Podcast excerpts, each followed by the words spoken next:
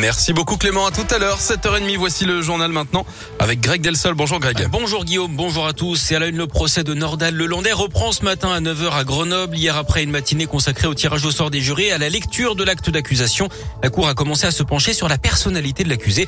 Une enquêtrice de personnalité qui a rencontré Nordal Lelandais en détention, mais aussi sa famille, ses anciennes compagnes et même certains de ses employeurs est venue déposer à la barre pendant près de deux heures la vie de Nordal Lelandais de sa petite enfance jusqu'à la nuit du 27 7 août passé au crible. Et voici ce que l'avocat du père de Maëlys, maître Laurent Boguet, en a retenu. Il n'a rien subi d'agression, d'événements traumatiques qui pourraient l'avoir euh, propulsé sur une trajectoire un peu déviante. Ça, c'est un aspect des choses qui questionne le côté très lisse d'une enfance euh, relativement équilibrée, d'une adolescence euh, qui ne déraille pas vers une crise majeure. En revanche, il aurait tendance un petit peu à minimiser des éléments qui posent question, c'est-à-dire une instabilité au niveau de l'activité professionnelle de ses choix amoureux et euh, également des addictions euh, dont euh, clairement il me semble qu'il cherche à minimiser la portée. Il y a des produits toxiques, il y a de l'alcool qui, nous le savons, dans certaines situations, peuvent constituer des catalyseurs pour des passages à l'acte pulsionnel. Ce mardi, la Cour examine toujours la personnalité de Nordal Lelandais. Son frère sera également entendu. Ce dernier qui avait écrit au juge hein, pour dire qu'il ne souhaitait pas être entendu car il n'avait rien à voir avec cette histoire. Il s'est vu obligé hein, par la Cour à venir témoigner. Une belle prise pour les policiers de Vienne en Isère. Ils ont interpellé un individu qui transportait 3 kilos de résine de cannabis et 33 000 euros en espèces.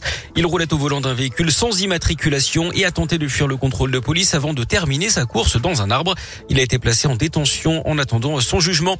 Des changements pour ce 1er février et on commence par les bonnes nouvelles, les agriers notamment pour ceux qui ont de l'argent placé sur un livret A. Oui, avec le taux du compte d'épargne préféré des Français qui repasse à 1%, c'est pour faire face à l'inflation et c'est une première depuis 10 ans. Hausse également du livret jeune, du livret développement durable et c'est aussi le cas du livret d'épargne populaire qui lui passe à 2,2%. Dès ce mois-ci également, les nouveaux parents auront désormais droit à la bébé box, à la maternité, dans les quartiers prioritaires et les zones rurales dans un premier temps. Un kit avec une turbulette pour apprendre comment coucher bébé et éviter la mort subite du nourrisson, mais aussi un album pour sensibiliser les parents l'éveil artistique et culturel de bébé. Un savon pour promouvoir les produits naturels ainsi qu'un produit hydratant. Le dispositif pourrait être étendu ensuite à l'ensemble du territoire. Côté mauvaise nouvelle, en revanche, les tarifs réglementés de l'électricité vont augmenter de 4% maximum. Hausse également des tarifs des péages, plus 2% en moyenne. Des prix du tabac aussi, 10 centimes en plus sur certains paquets. Merci Léa. Et puis dès demain, les restrictions sanitaires commencent à être levées. Fin des jauges obligatoires dans les lieux accueillant du public. Du côté du télétravail, il ne sera plus exigé trois jours par semaine, mais toujours conseillé. Ce sera également la fin du port du masque en extérieur. Du foot, la Coupe de France, les huitièmes de finale hier soir marquée par une surprise, l'élimination du PSG par euh, Nice, victoire euh, des Niçois au tir au but 6 à 5. Et puis la fin du marché des transferts. La nuit dernière à Lyon, le Brestois Romain Fèvre s'est engagé pour 4 ans et demi et 15 millions d'euros. Tanguy Dombélé revient également à Lyon en prêt en provenance de Tottenham jusqu'à la fin de la saison.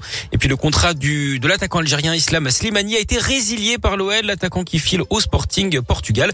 L'OL qui d'ailleurs affronte l'OM hein, ce soir à 21h et à huis clos. C'est la rencontre qui avait été arrêtée au mois de novembre dernier après un jet de bouteille sur Dimitri Payet et puis du basket également avec de l'Euroleague ce soir au programme. L'Asvel joue en Turquie sur le parquet de Fenerbahçe, coup d'envoi de la rencontre à 18h45.